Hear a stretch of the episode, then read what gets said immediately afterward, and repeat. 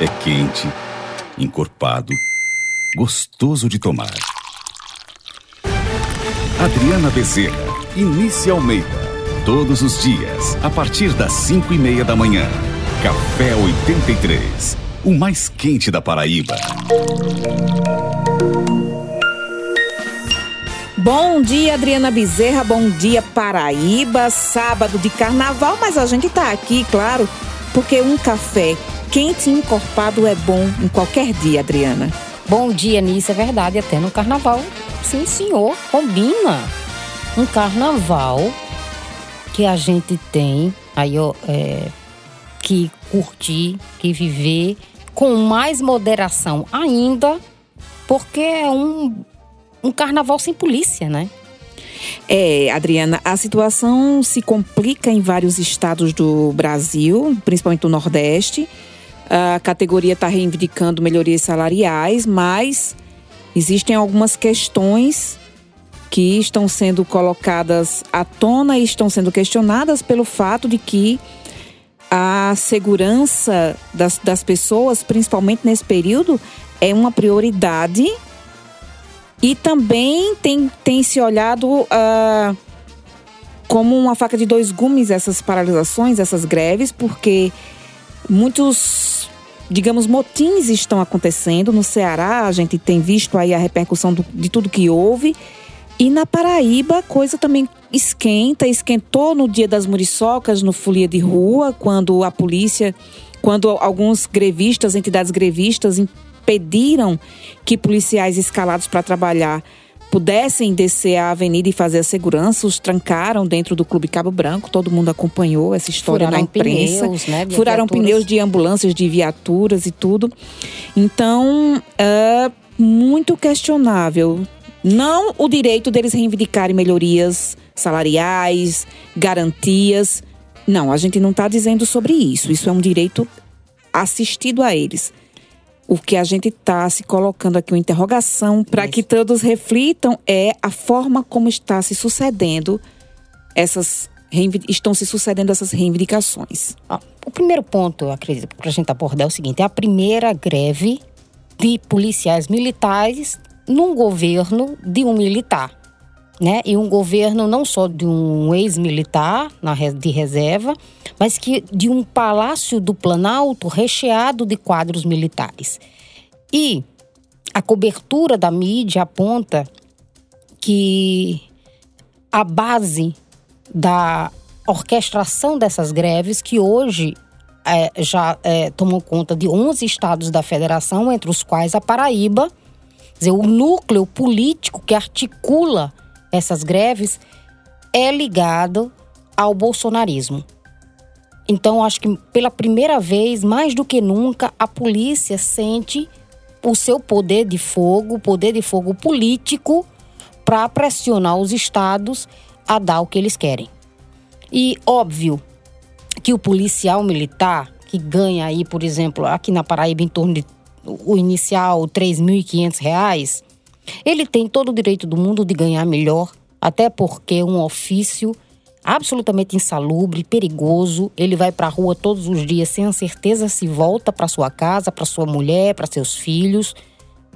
Né? Homens e mulheres, aliás, vão para a rua sem ter essa, essa convicção de que retornam para casa sãos e salvos. Então, o salário deveria ser melhor. Como deveria ser melhor o salário do professor, dos servidores públicos que estão na base do serviço público brasileiro, mereciam ganhar muito mais, né?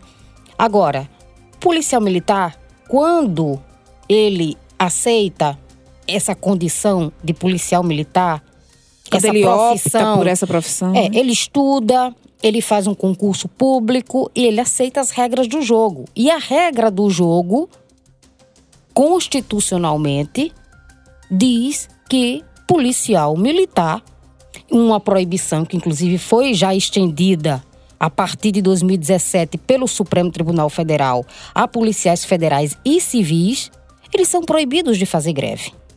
É lei, tá na lei, eles sabem que não podem. E eles aceitaram essa condição no momento em que ingressaram a tropa. Por que, que é proibido? Porque a legislação entende, o país entende, que é um serviço tão essencial que não pode cuidar do cidadão, de impedir o crime, de impedir de ser muitas vezes a diferença entre a sobrevivência ou a morte de um cidadão é absolutamente essencial. Além de que a lei também observa que as forças de segurança têm um poder de coação muito grande. Então, uma greve de, de, das forças de segurança colocaria em xeque, inclusive, a democracia, o Estado democrático de direito.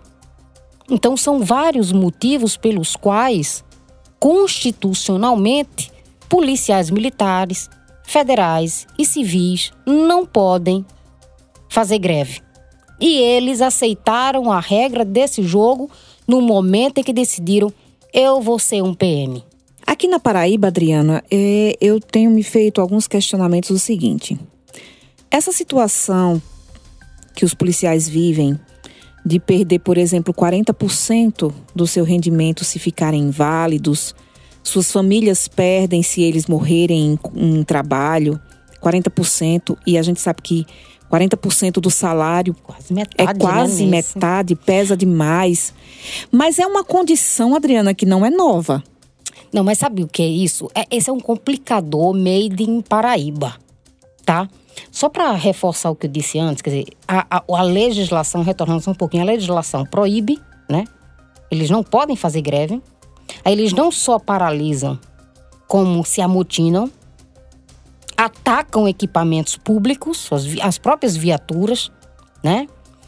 É, e não é nenhuma coincidência que 11 estados estejam enfrentando esse problema às vésperas do carnaval. Quando historicamente você tem, até pelo consumo de bebidas, de outras drogas ilícitas, enfim, pelo fato do povo estar tá todo ir para a rua, você tem muitas ocorrências. Então é um momento delicado. Então eles escolhem, faz. Quando eles fazem essa escolha, Nesse olhando momento. no calendário, marcando no calendário, então vamos para a guerra, é no carnaval e é meio que assim, o povo que se dane. É uma lavagem de mãos, sim. Entendeu? Então isso, isso revolta o cidadão. Você tem noção, no Ceará, 71 pessoas foram assassinadas nas últimas 24 horas. A criminalidade aumenta. As ruas ficam banhadas em sangue. E se você é um agente de segurança, se você topou entrar nessa carreira, sabendo todas essas condicionantes, sabendo inclusive que o salário não é lá dos mais atrativos, como é que você agora diz: eu não tô nem aí, eu quero meu reajuste? Eu sei que você tem direito, você quer levar um pão melhor para casa, você tem filho para cuidar, para mandar para a escola, para cuidar de saúde, como qualquer trabalhador. Mas você tem regras especiais e deveria tentar para isso. É uma grandíssima provocação que eles entrem em greve justo no carnaval, sabe? E em relação a essa bolsa de desempenho, eu entendo porque o governo Ricardo Coutinho criou isso. É um penduricalho que deixa o que você aparentemente no primeiro momento você oferece um reajuste melhor, né? Você oferece uma vantagem sem tanto ônus para os cofres públicos. Mas ele criou aí um jabuti com um potencial de destruição terrível. Porque o cara que está na, na, na, reserva se sente absolutamente é, desprestigiado, roubado, saqueado, porque ele passou a vida inteira no exercício da função. No momento em que ele, na, vou pendurar minha chuteira, já deu, ele perde 40% do seu vencimento. É um ataque para uma pessoa dessa. E quem está na ativa também sente isso, porque ele pensa todo dia quando bota sua farda, amarra seu contorno e diz: Poxa vida, quando eu não, não tiver condições físicas, psicológicas de manter esse ritmo, eu vou ganhar 40% menos. Então, se for um truque econômico para naquele instante resolver uma demanda, por reajuste, por melhoria salarial, que criou um grandíssimo desastre, cai agora na mão do João governador Azevedo. João Azevedo para resolver. É um jabuti daqueles mais cretinos e com grande potencial de destruição. Porque não há a tropa inteira, quem está na ativa tem essa perspectiva terrível na aposentadoria. Quem está na aposentadoria, coitado, se sente absolutamente é, saqueado Colocado mesmo. à margem mesmo, né? Enfim, como eu ia dizendo, Adriana, é um, um problema que acontece há muito tempo. A gente, eh, eu até pontuei em algumas ocasiões, em alguns podcasts aqui, a insatisfação de muitos policiais que muitas vezes vão para as ruas com, com esse risco que eles correm todos os dias e com essa perda que eles têm ao se aposentar ou ao ficar inválidos, enfim. Se eles saírem da atuação, eles perdem esses 40%. Mas o fato é que a gente também tem visto, Adriana, a influência política nas entidades representativas dessas categorias, influência política que age uh, de forma impensável, apenas querendo atingir de fato aquela pessoa que está na liderança do governo, que está como governador, no caso aqui na Paraíba, uh, João Azevedo e acaba transformando o que seria uma reivindicação e, e aquilo que a população deveria estar apoiando, a população se volta contra, justamente por causa da forma como está se procedendo o fato.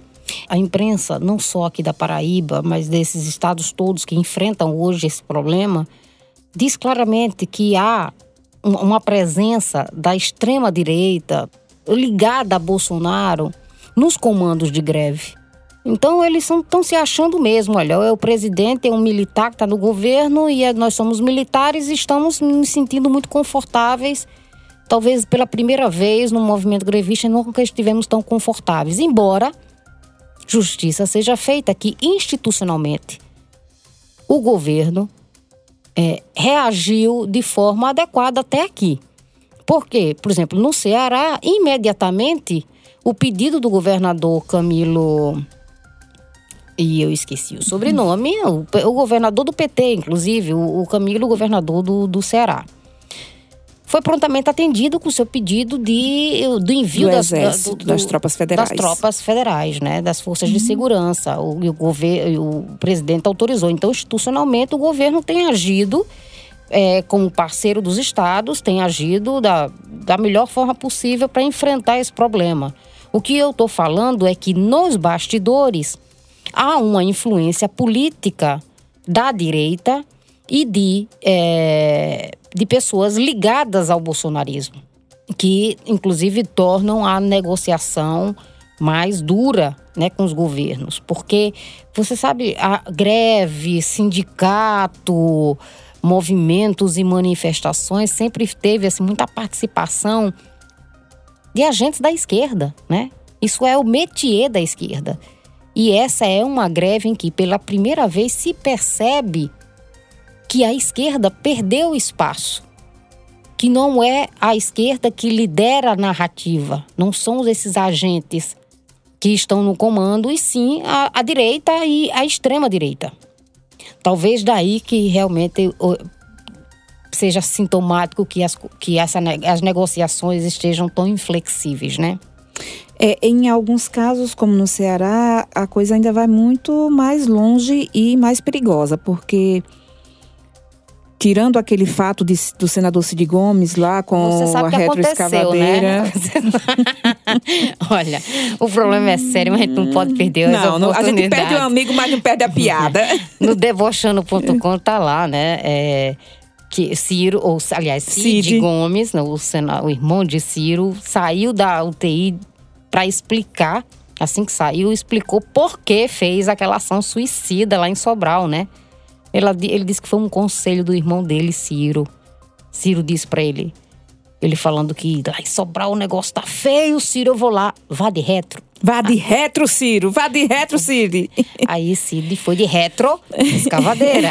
É uma ação suicida é, mesmo, né? É, piada à parte, no, no Ceará, a gente sabe que houve um desequilíbrio de ambas as partes, não dá para dizer que Cid estava certo e que também a atitude dos grevistas estava certa. Não, o, o problema é que Cid vai com aquela retroescavadeira em para cima do, dos amontinados e lá não tinha apenas agentes de segurança, estavam lá as mulheres, familiares as, dessas os pessoas, filhos, os policiais.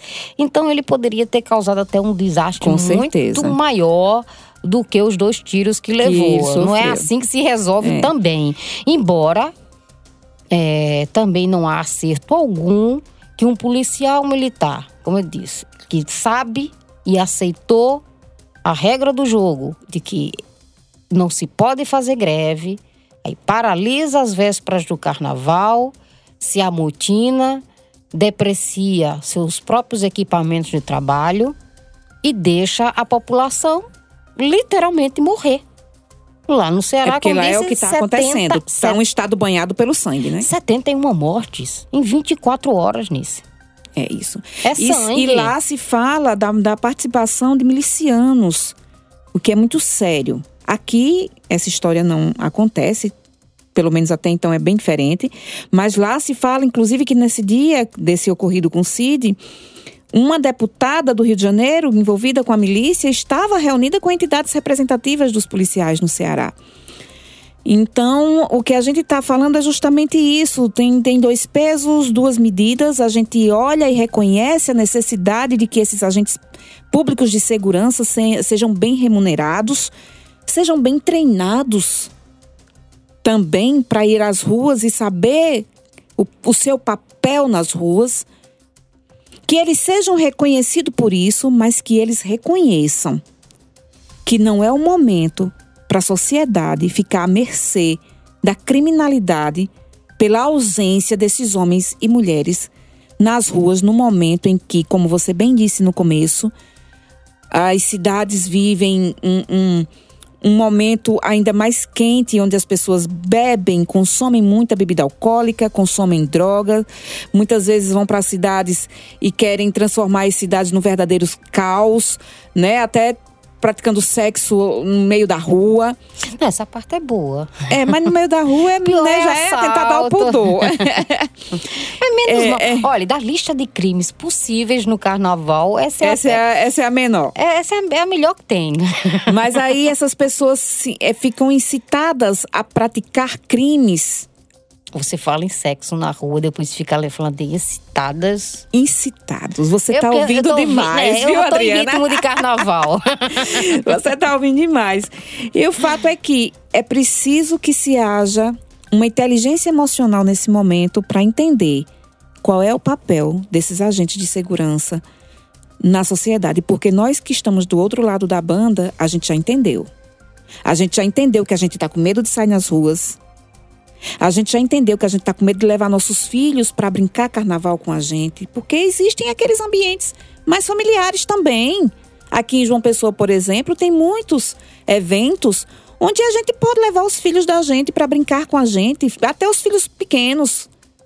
Não o fui. bloco do Cafuçu, que foi ontem, por exemplo, é um bloco muito conhecido em João Pessoa pela tranquilidade, pela harmonia de um lugar onde as pessoas se reúnem apenas mesmo para se divertir, para sorrir, para ser feliz. Foi o que aconteceu também em João Pessoa ontem, no Cafuçu. Mas os blocos estão sendo esvaziados por conta do medo. Verdade.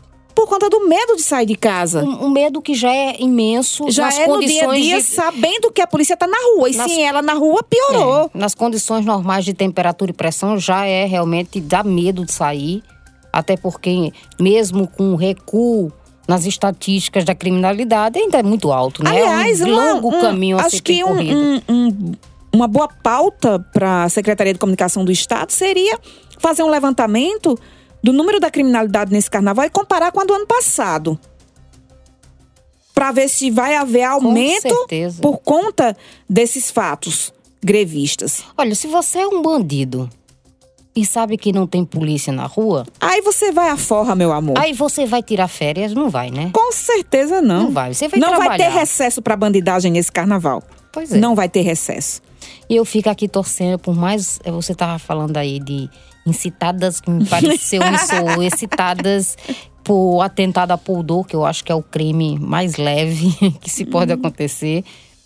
E a minha torcida é pra, por mais Golden Shower e menos assassinatos e assaltos nesse carnaval, porque até prova em contrário, mesmo com todos os cenários contra, Deus ainda é brasileiro, certo?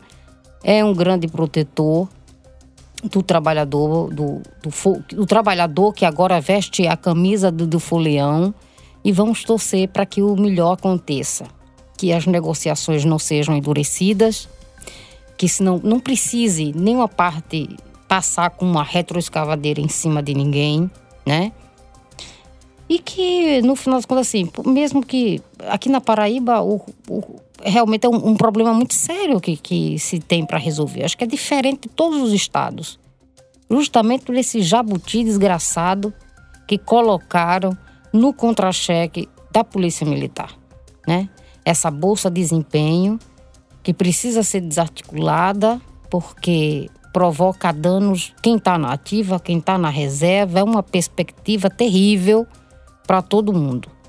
Né? E essa é a grande insatisfação da tropa, não é nem por reajuste, é para que esse problema seja resolvido. Exatamente. Né? E é um grande problema, é um, é um problema de 40%, não é pouca coisa, né? Mesmo que o governo não consiga equacionar tudo, pelo menos que seja um sinalizador de que de que essa anomalia, esse Frankenstein que se criou, né, ele seja desconstruído, pelo menos aos poucos, ao longo da gestão de João Azevedo. É a minha torcida tá? Porque a gente, mais do que nunca, a gente precisa realmente da polícia na rua. É isso, minha gente. Que o carnaval, apesar de tudo isso, possa ser tranquilo.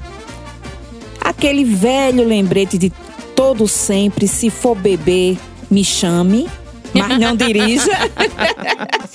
me chame, mas não dirija.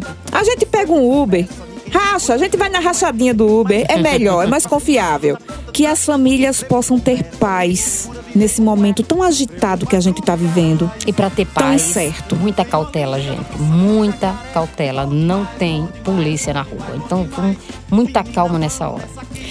E para vocês, um bom carnaval. A gente só volta de, bem depois do carnaval. Vamos ter um recesso aí maravilhoso. Voltamos o quê? Na quarta? Não, a gente só volta na quinta. Ih. Na quinta-feira.